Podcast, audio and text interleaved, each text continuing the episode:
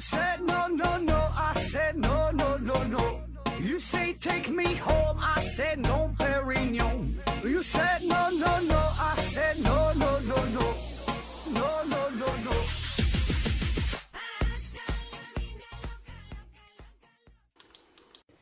拼命探索，不计后果。欢迎您收听《思考盒子》，本节目由喜马拉雅平台独家播出。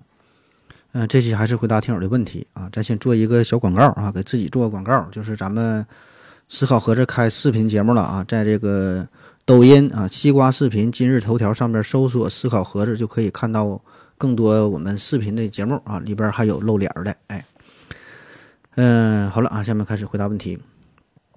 第一个问题，水漂投资 CEO 提标提提提问说：“小何大夫，我发现游牧啊渔猎时代最大的组织形式是部落，农业时代呢是国家，大航海时代出现了现代公司的雏形，工业时代的到来以后，公司的影响力越来越大，尤其是二战以后出现了跨国公司，影响力甚至超越了许多中小型国家。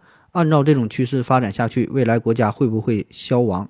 取而代之的是由啊、是人是由自由组成的经济共同体。啊，他说这个公司的规模越来越大，最后呢，可能国家消失哈，而是以公司的这种形式存在哈，就另另外另外一种组织形式。这个呢，我感觉就是经济与政治的关系了呗。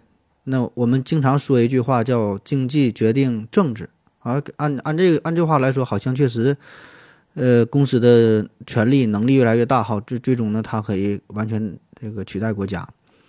但是呢，这里边说的经济呀，指的是一个国家的经济基础、它的经济建设啊、它的社会结构、它的产业结构啊等等这些东西。而作为一个国家的公司，这个只是狭义上的一种经济体。那么，这个公司，任何国家的公司，不管它多么庞大，能力多么强，哈，它必然要受到这个国家政治的引导、调控和制约。所以你看，哈，这个当一家公司出现了行业垄断的时候，啊，变得太牛逼的时候，国家呢必然要对它进行干预，啊，甚至说要给它进行拆分。那么，这个就是政治与经济的相互作用。所以呢，简单的说，就是短期内，哈。局部的来看是政治决定经济，但是呢，也许哈，从长远来看，从全全局来看，确实是经济决定政治啊，这是这么个关系。那回到你的问题，说这个未来以经济为主导的公司模式会不会彻底取代国家啊？那我觉得呢，起码短时间内是够呛啊。这个短时间，我觉得几十年、几百年之内都是够呛啊。嗯，因为这个现在来看，咱们这个公司吧，它的主最主要的目的还是以利益作为导向，啊，就赚钱呗，对吧？这个呢，这是与我们现在整个人类命运共同体的发展方向并不是完全一致的。所以呢，在这种情况之下，必然呢是需要政治作为引导，作为一个指路人，对吧？不至于让一个国家、让一个公司跑偏，否则真的是由这个资本家完全当主角的话。呃，感觉还这事儿还是挺危险的啊。当然了，在未来、未来、未来，也许是几千年、几万年以后，呃，我们不一定发展到什么样了啊。到那个时候，可能真的发展到一定程度之后啊，政治想干预啊，你也干预不了，你也不得不放手，真的就会出现，就像你说的，以这种纯以公司这种组织形式作为主导的新的社会结构。下一个问题，瘦马提问说：“何总哈，我们掰手指关节的时候会发出哒哒的声音，还有就是为什么我们养成掰手指的习惯后啊，很久不掰就感觉关节有点麻，有点痛哈，掰完之后觉得很舒服。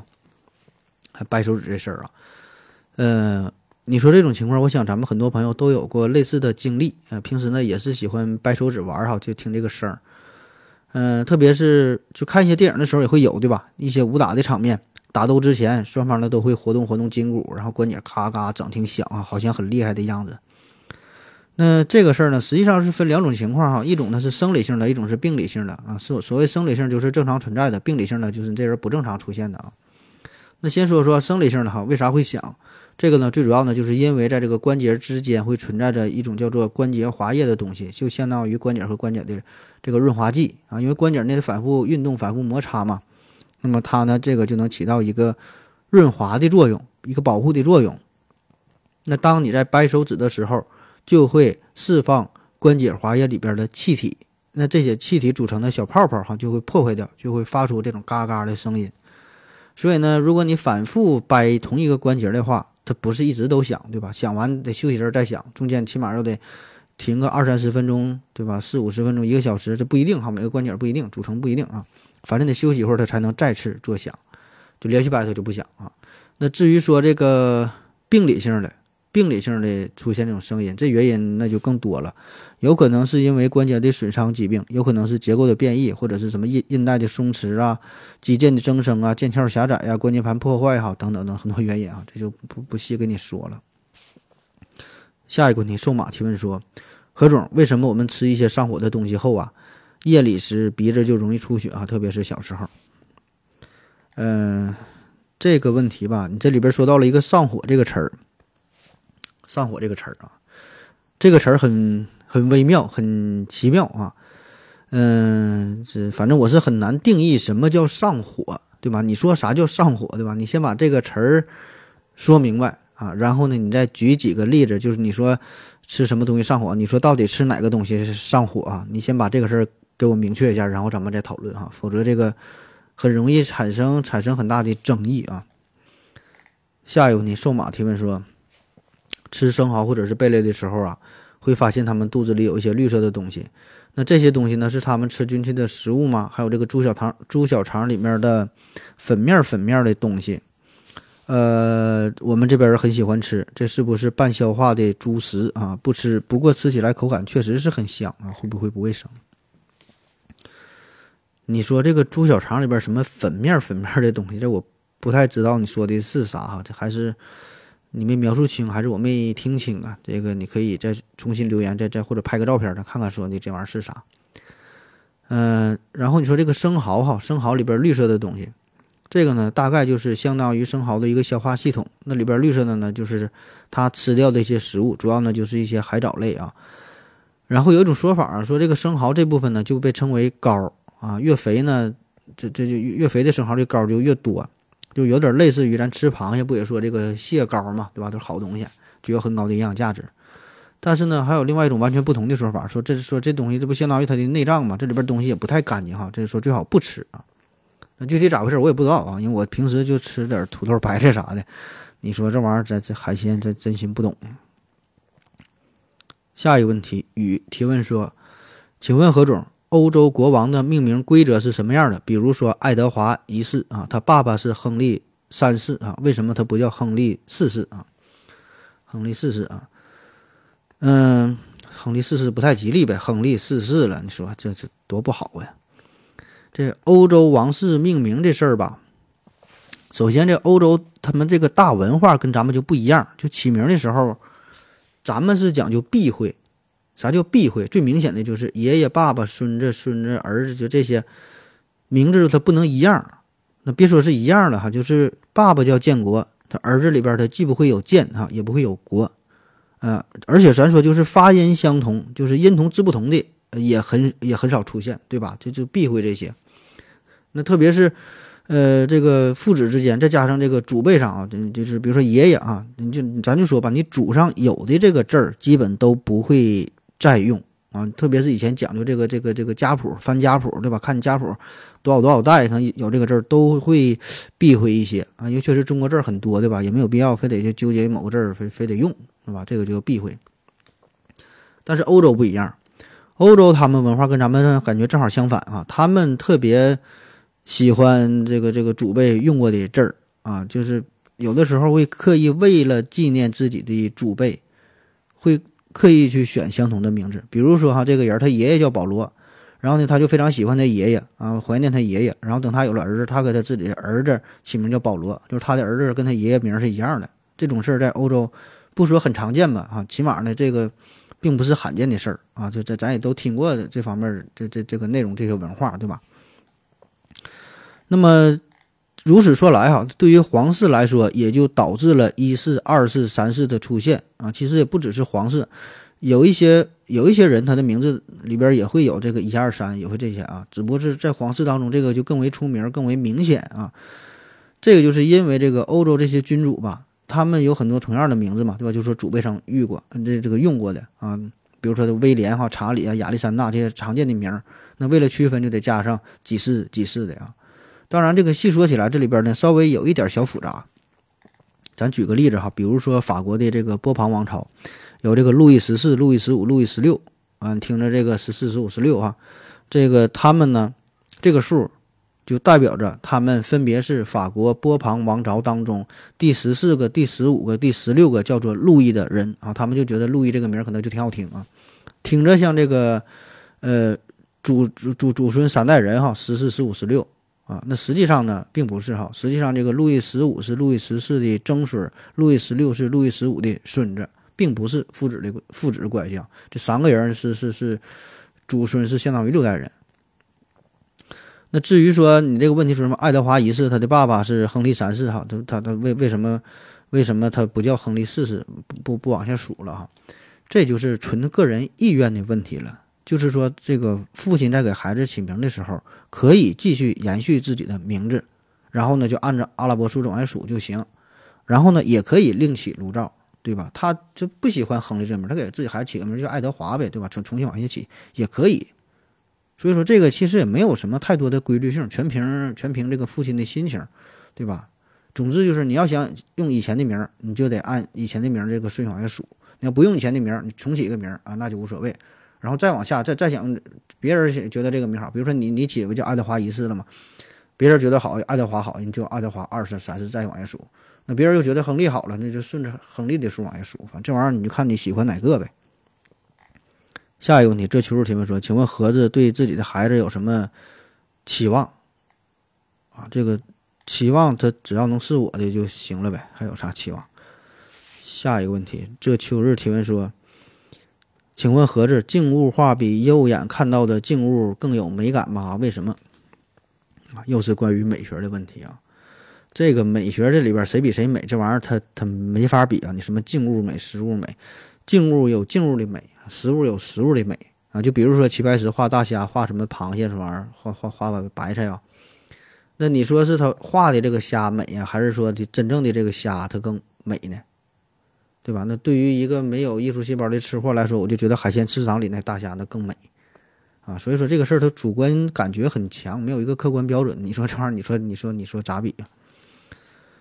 下一个问题哈，龙大帅提问说：何子老师好，作为啊，如果一个国家允许浏览颜色网站和观看这类视频，那么这个国家的强奸犯罪率会不会下降啊？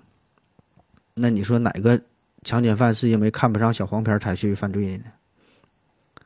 下一个问题，Professor 郑提问说：“嗯，何总啊，再问一个经济学加社会学的问题。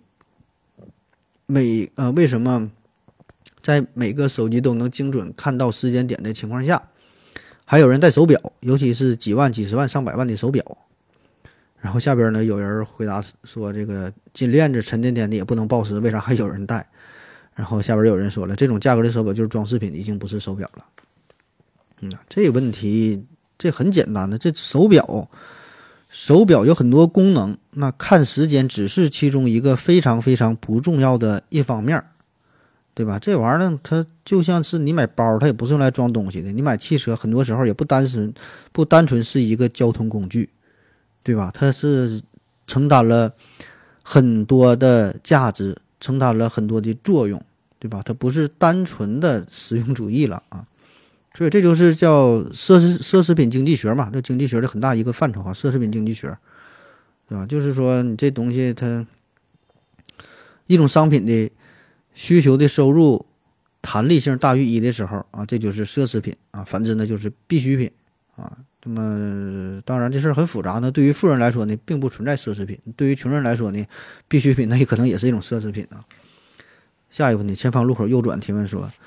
呃，何总啊，请问真的有所谓的吸动物体质吗？就是特别招小动物喜欢那种。那如果有，原因是什么？身上的气味吗？还是说某些社会，呃，还是某些习惯会让小动物感觉很亲近？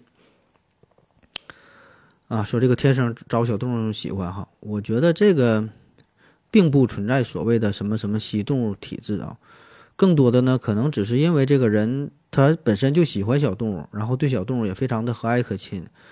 那这小动物它也不傻对吧？动物它也会察言观色，它也知道哪个对它好，哪个对它不好，对吧？它感受到这个人对它很友好的时候，它就会表现出很亲近呗，对吧？这两个是可以说是互相吸引吧。下一个问题，思考电子提问说，时不时能看到潘建伟院士的名字出现在一些顶级学术期刊上，如何评价他的学术成就？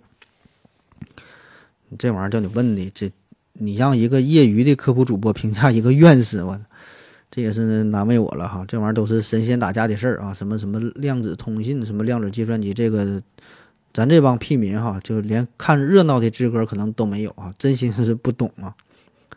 下一个问题，出版提问说，何总，呃啊，何总和优仔老师有联系吗？为什么停更一年了还没回来啊？说这个优仔哈，他也有一档这个科普节目哈，在喜马上。这优仔是喜当爹，这不在家带孩子呢吗？还更什么节目？下一个问题，再见了，云朵珍妮提问说：何总，请问衣服放洗衣机里面应该是正着放还是反着放更为科学？每次啊都很纠结，都是一边正着放一边反着放啊。这个洗衣服这事儿哈，一般来说呢还是里面向外哈，就这么翻一下再洗更好一些。主要呢就是为了保护衣服的色泽。而且呢，即使洗完起毛的话呢，正面它也看不到，对吧？还有呢，就是有一些衣服上面，呃，表面有一些鲜艳的图案呐，或者有一些不灵不灵的一些闪片呐，一些装饰品啊，这样呢，相对来说呢，会更安全一些啊。当然了，你你这衣服在洗衣机里边一顿搅哈，可能这个意义并不大啊，但是说尽量能保护一下呗。下一个问题，苗苗阿姨洗铁路提问说：何志哥可以讲一讲 J.K. 马被罚一百八十二亿的事儿吗？啊，同样性质的黄峥。马化腾怎么就没事儿？这玩意儿有没有事儿？这个就不是你我二人说的算了哈，别问哈，别问。下一个问题，瘦马提问说：何总，手机或者是电动车充电的时候，到底是手插手机，先插手机口，还是先插插座？或者说先插哪端都没有问题？网上看到各种说法，好，请分析一下。然后下边出马提问说：我记得王自如说。呃，王自如说什么电泳啊？电泳，呃，iPhone 原装没区别，非原装插时插手机时最后，非原装插时手机最后，拔时最先。呃，问汪老师标准答案，以他为准。在科普的专业性上，王自如他们比不过汪老师。啊，对，那你问汪老师吧，这事儿真心不懂啊。下一个问题，史壮强强提问说：“何子老师啊，还是要问一下，发病率到底是怎么计算的？呃，网上查了一下啊，还是没看懂。你能给通俗的举例给解释一下吗？为什么刚才看了一下视频，说哪个人得了很罕见的疾病，但是呢又说发病率是十万分之一，还是很多呀？实在不明白。啊，说这个发病率啊，这个发病率是啥哈？发病率就是指在一定。”时间内，一定人群中某病新发生的病例出现的频率啊，是反映疾病对人群健康影响和描述疾病分布状态的一项指标。那么，经常跟它搞混的呢，有个叫患病率啊，前面说的叫发病率，还有一个呢叫患病率。患病率呢，它的分子是特定时间内一定人群当中某病新旧病例的例数，就全算上啊，不管是新发的还是旧病，得这个病的就算，这叫患病率。所以那是俩事儿哈，一个是发病新发的，患病呢是全算上啊。那我们还听说一个词儿呢，叫做罕见病。罕见病啊，罕见病呢就是说那些发病率比较低的、极低的疾病呗啊。在中国呢，并没有一个非常明确、严谨的定义哈。那根据世界卫生组织 WHO 的定义说，罕见病为患病人数占总人口数的千分之零点六五到千分之一这类的疾病。呃，具体到每个国家呢也不太一样啊。那为了方便计算，我们可以看一下，就算是取这个患病率是百分之呃这千分之一的话，那再考虑我国人口基数，其实这个人数确实不少啊。下一个问题，前方路口右转提问说，呃，请问何总，精神病患者真的大多数都是给什么都吃吗？看到一些小说、影视剧当中说装疯，然后为了测试哈。为了测试他是不是真的疯了，故意给他吃狗屎之类的，装疯者会，呃，为了逼真就真的大口大口吃啊！我知道很多婴儿啊，给什么也都往嘴里塞啊，除了太过刺激的，比如说辣的东西，呃，他都会吃。一般精神病患者会保留患病之前的饮食习惯和偏好嘛？说这个精神病啊，嗯，实际上呢，我们会对这个精神病有很大很大的误解，因为本身精神病这是一大类疾病，它下边有很多种，比如说精神分裂症啊，有一些躁狂，有些抑郁，有一些人格障碍，都叫精神病，但是他们的表现完全不一样。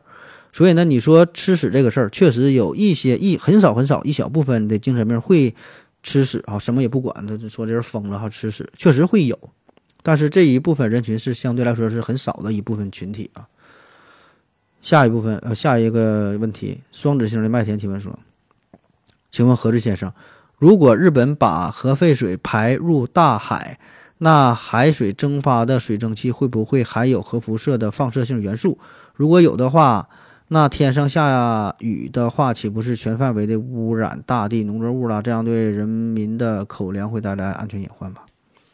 这污染保证是污染了，对吧？整个地球，你说海水、大气这些这些循环。”呃，我给你个数据啊，这个德国海洋研究机构说，这个福岛沿岸呢具有世界上最强的洋流。那么从排放之日起，五十七天之内，放射性物质将扩散到太平洋的大半个区域，十年后将蔓延到全球海域。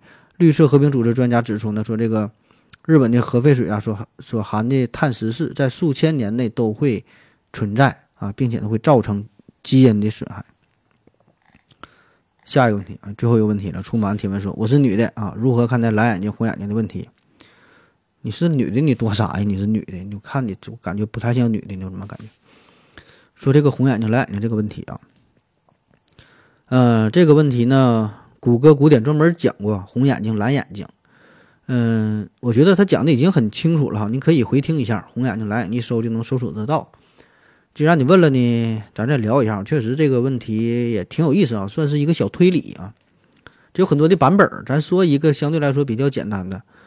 嗯，是这么描述的：说这有这么一个小岛，岛上呢有一百个人，其中呢有五个人是红眼睛，九十五个人呢是蓝眼睛。然后呢，这个岛上有这么三个最基本的规则：第一呢，他们不能照镜子啊，也就是说呢，他们不知道自己眼睛的颜色；第二呢，他们也不能告诉对方说你的眼睛什么颜色，不能告诉。然后第三条呢，就是一旦有人知道了自己眼睛的颜色，那么呢，他必须在第二天中午就自杀。也就是说，每个人都知道其他人是什么颜色的眼睛，但是不知道自己眼睛的颜色。然后有一天呢，有个这个旅行者就到了这个岛上，那由于不知道这里边的规矩嘛，所以呢，他就和岛上这些人一起吃饭的时候呢，一不留神就说漏嘴了。他说了一句话：“你们这里有红眼睛的人。”那问题是哈，假设这个岛上的人都足够聪明，每个人都可以做出缜密的逻辑推理，那么请问这个岛上将发生什么事儿？答案就是岛上在第五天之后，这五个红眼的人、红眼睛的人都自杀了。那么再问你，这是为什么呢？就感觉哈，这个旅行者他说这个岛上有红眼睛的人，这是一句废话，因为这个岛上的人都知道这个岛上有红眼睛的人。对吧？大伙可以看到别人眼睛，所以他每个人都知道，就算红眼睛也会看到其他那四个红眼睛人，对吧？所以他这个信息感觉一个废话啊。可是为啥这个旅行者说了一句大伙都知道的信息之后，这五个红眼睛的人就会自杀呢？那么这个呢，就是涉及到公共知识的问题。公共知识，我们可以可以推理一下，就当这个岛上只有一个红眼睛人的时候。那旅行者他就会说你们岛上有红眼睛人，对吧？那第二天他就会自杀，因为很简单，他知道其他九十九个人的都是蓝眼睛，很容易就推理出自己是红眼睛，他就自杀了。那当岛上有两个红眼睛的时候，在旅行者说完这句话哈，那么这两个红眼睛的人都在都在等待着对方自杀，但是第一天之后，对方却没有自杀，于是呢，第二天他们就立刻明白了自己也是一个红眼睛。于是呢，第二天啊，这两个人就都自杀了。那依次往下推，当这岛上有三个红眼睛的时候，旅行者说完这句话哈，每个红眼睛人都在等着第二天另外两个红眼睛去自杀啊。但是第二天呢，那两个人对方都没自杀，所以呢，第三天就推理出了啊，我自己也是红眼睛，所以第三天这三个人才会一起去自杀，以此类推。那么这个就是叫公共公共知识啊，公共知识。就是说，一个群体，每个人不仅知道这个事实，而且每个人都知道该群体当中其他人也都知道这个事实，并且其他人也知道其他每个人都知道这个事实啊。可以说，这是一个无穷知道的过程啊，就像说我知道你也知道，然后呢，我知道你知道这个事儿了，然后你知道我知道你知道啊，我知道你知道我知道你知道啊，无限循环下去。那这个问题呢，还有一个相对比较简单的版本儿。所有三个人呢在屋子里啊，这三个男的在屋子里边，他们之间呢不允许说话啊。这个时候呢，进来一个美女啊，这个美女说：“你们当中至少有一个人的脸是脏的。”三个人呢互相看了一眼啊，没有什么反应啊。美女又说：“你们知道吗？”三个人呢再看了一下，顿悟哈，马上明白了，然后呢脸就都红了。啊，这里边有个小的前提，就是每个人知道自己脸脏之后，他是脸就红，会不好意思啊。那么这个是怎么个推理啊？那当只有一个一个人脸是脏的时候，那么一旦这个美女说啊，这你们至少有有一个脸是脏的，那么很显然，脸脏的那个人看到他会看到两张干净的脸，对吧？他马上就能推理出我的脸是脏的，他的脸马上就会变红。而且所有参与的人都知道这个事儿，对吧？那如果仅有一个人脸是脏的，脸脏的人脸红，另外那两个人呢也可以推导出来。那在这个美女第一次宣布说三个人当中，呃，是说这这个至少有一人脸是脏的，这三个人都没脸红，那么每个人也都知道，至少呢是有两张脏脸而不是一个啊，对吧？因为他没马上推出来。那如果只有两个脏脸的话，两个脏脸的人各自看到一个干净的脸，这两个脏脸的人也会脸红。而此时呢，如果没有人脸红，那么所有人都知道啊，三张脸都是脏的。因此呢，在又打量了第二眼的时候，这三个人啊才都变得脸红。那么这三个人也就是通过公共知识才最终知道谁的脸是脏的。就一开始每个人。都可以看到对方的脸是否是脏的，但是这个时候他们每一个人的信息都没有公开，他们都不知道对方所知道的信息，啊，因此在这时候呢没有公共知识啊，而这个美女的一句话呢，正好让这个三个人的信息都公开化，所以这个脏脸就成为了他们的公共知识。那好了哈，今天的节目就是这样，感谢您各位的收听，谢谢大家，再见。如果您也想提问的话，请在喜马拉雅平台搜索西西弗斯 FM。在最新一期的节目下方留言即可，欢迎您的参与。